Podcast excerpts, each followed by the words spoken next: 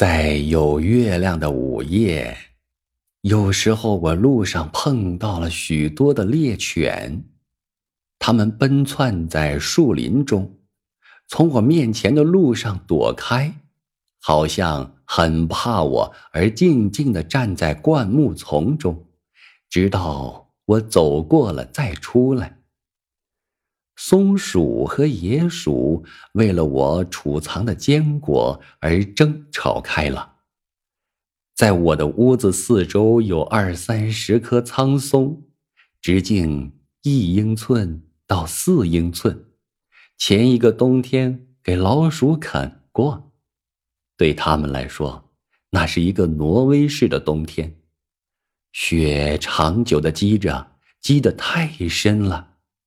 他们不得不用松树皮来补救他们的粮食短细。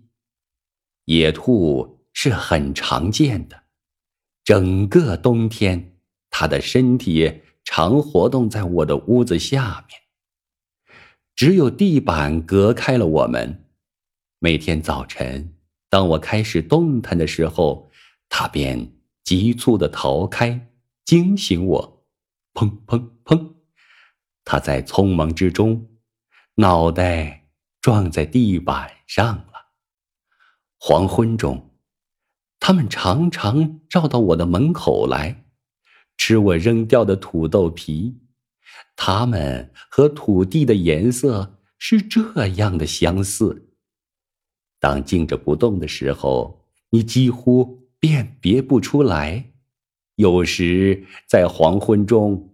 我一忽儿看不见了，一忽儿又看见了那一动不动、呆坐在我窗下的野兔子。黄昏时，要是我推开了门，它们吱吱的叫，一跃而去。靠近了看它们，只有叫我可怜。要没有兔子和鹧鸪，一个田野。还成什么田野呢？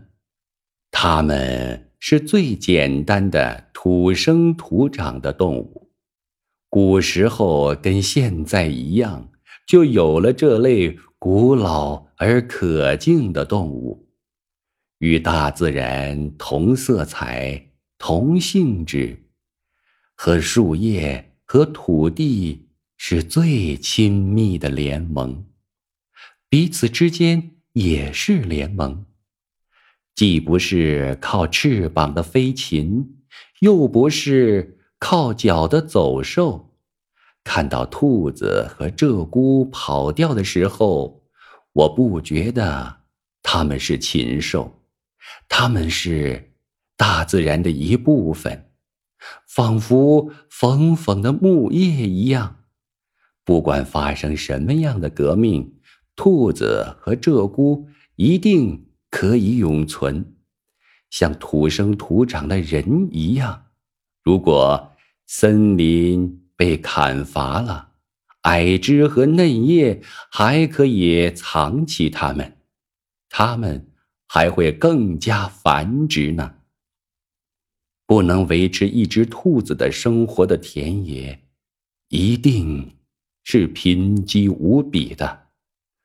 我们的森林对于他们两者都很适宜，在每一个沼泽的周围可以看到兔子和鹧鸪在步行，而牧童们在他们周围布置了细枝的篱笆和马鬃的陷阱。